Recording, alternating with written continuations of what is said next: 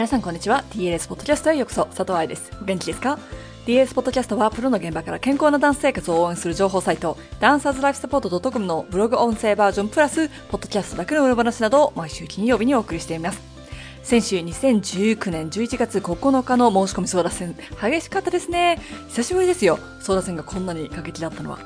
おかげさまでセーフダンスはグループ2ができましたし、ほとんどのクラスが定員です。忘れてたという人は DLS サイトより今の空き状況を確認してください。キャンセル待ちをご希望の方は、hello.dancerslifesupport.com にセミナー名、グループ名を明記の上お知らせください。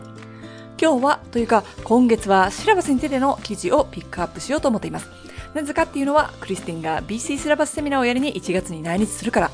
指導者はもちろん知っておきたいけれど、ダンサーそして親御さんもスタジオを選び、先生選びの一環としてこのようなものがあるんだという理解を作るために大事な知識だと思います。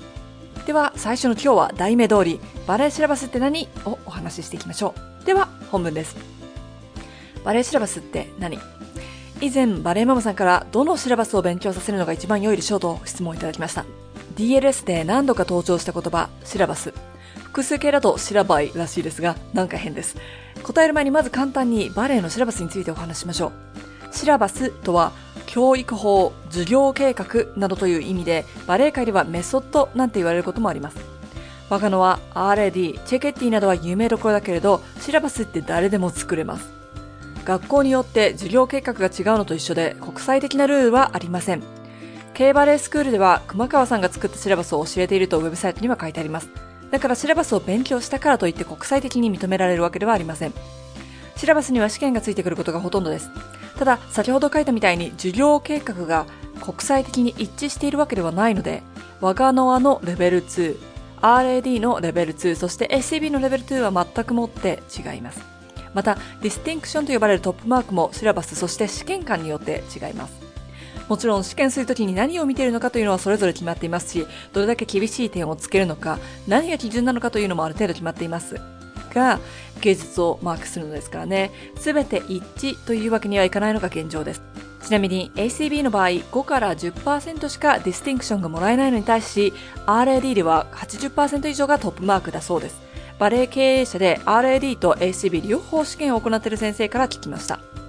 最初の質問に戻って、どのシラバスを勉強するのがいいですか？ぶっちゃけ何を勉強しても一緒でしょう？私は英語圏で暮らしていて10年以上経ちますが、私の英検は3級、TOEIC は800点のみ、TOEFL はやったことがないので0点。こちらの大学に入るために行った英語学校でのテストは、 ELICOS では Upper Intermediate まで取りました。比較するために、私の彼はオーストラリア人なのでこんな英語検定受けたことがないわけです。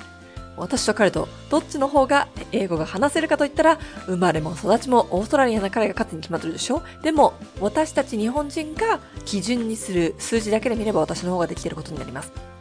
何のテストや勉強法を行うかで英語は決まらないですよね。それと一緒。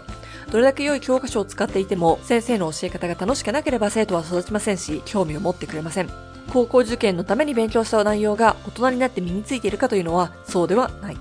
いい大学を出たらみんなが社長になれるのではないように、いいバレエ学校やシラバスを卒業したらプリマになれるわけではありません。結局は自分で自分の責任を取る必要がありますし、素敵な先生に出会えるとそれだけで良かったりします。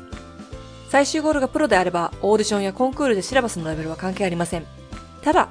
シラバスを勉強しているということは、先生が自分への勉強にお金をかけているということや、試験があるので下手なこと間違ったことを教えられない、教えにくいと言っておこうか。というのも事実です。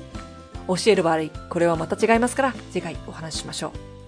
う。いかがでしたか？本文でもお話しているように、シラバスをやってるイコール上手になるではありません。でも、シラバスって料理でいうレシピ、学校でいうカリキュラムなので、それに沿って指導する意味はあるし、バレエのポジション、型を知っておくためには大事かもしれません。